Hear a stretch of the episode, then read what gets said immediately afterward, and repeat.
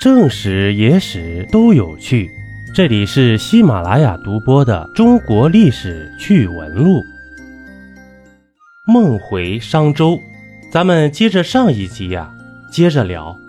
这夏季死后啊，按照父亲的遗愿，他的儿子姬昌接过了由祖父古公胆父、父亲季历以及周人历代先祖为他积累下来的基业。他将带领周人继续开拓进取。文王继位后不久，商王朝也迎来了新一任国君帝乙。紧接着，商周之间发生了一次军事冲突。在《太平御览》中记载，帝乙二年，周人伐商，极有可能是姬昌为了给父亲季历报仇，发动了对商王朝的讨伐。为了缓和双方关系，帝乙采取了联姻和亲的政策。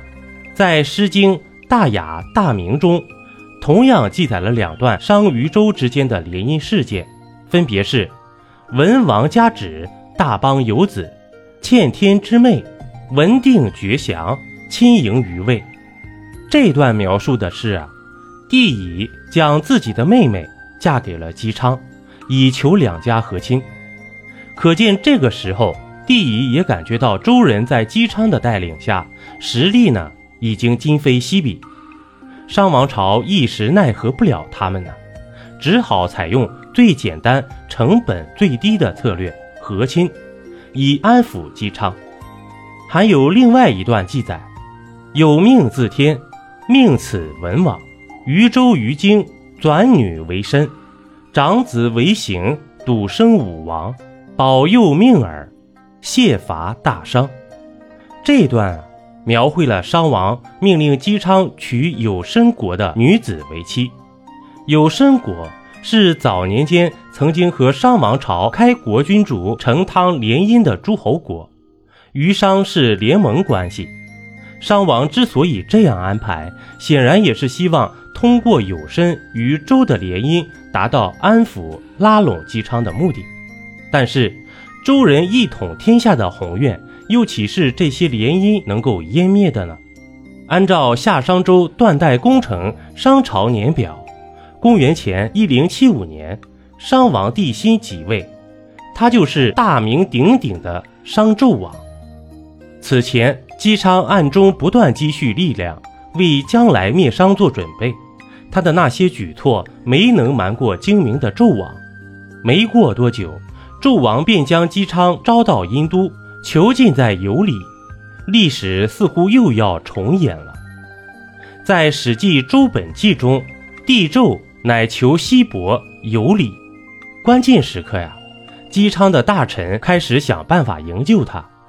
在《史记·周本纪》中是这样说的：“红腰之徒患之，乃求有身世美女，离戎之文马，有雄九嗣。”他其怪物，因阴必沉，费重而献之纣。纣大悦，曰：“此一物足以弑西伯，况其多乎？”乃赦西伯，赐之公使抚越，使西伯得征伐。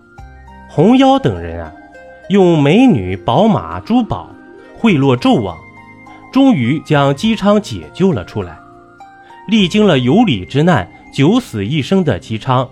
获得了纣王赐给他的西伯爵位，可以名正言顺征伐那些背叛商王朝的诸侯方国。利用西伯这个名义，姬昌加快了扩张力量灭商的准备工作。在《史记·周本纪》中是这样记载的：明年伐犬戎，明年伐密须，明年拜齐国。殷之祖伊闻之，惧，以告帝纣。纣曰：“不有天命乎？是何能为？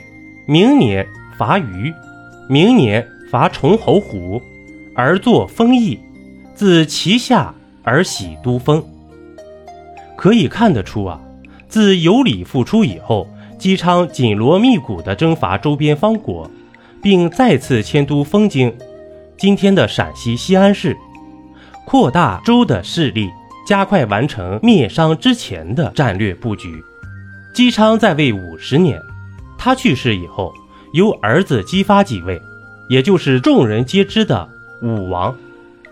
在世人心中，姬昌勤政爱民，礼贤下士，善施仁德，是圣贤君主的化身，可以和历史上的尧、舜、禹、汤等圣人相提并论。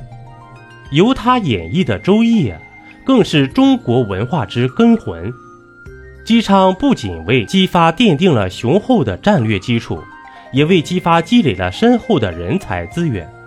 当时周的麾下汇集了天下英才，包括周公旦、赵公奭、太公望、毕公、荣公、太颠、洪妖、散宜生、南宫适等。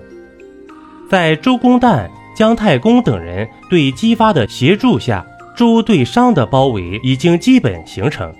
所谓三分天下有其二。反观商王朝，情形却截然相反。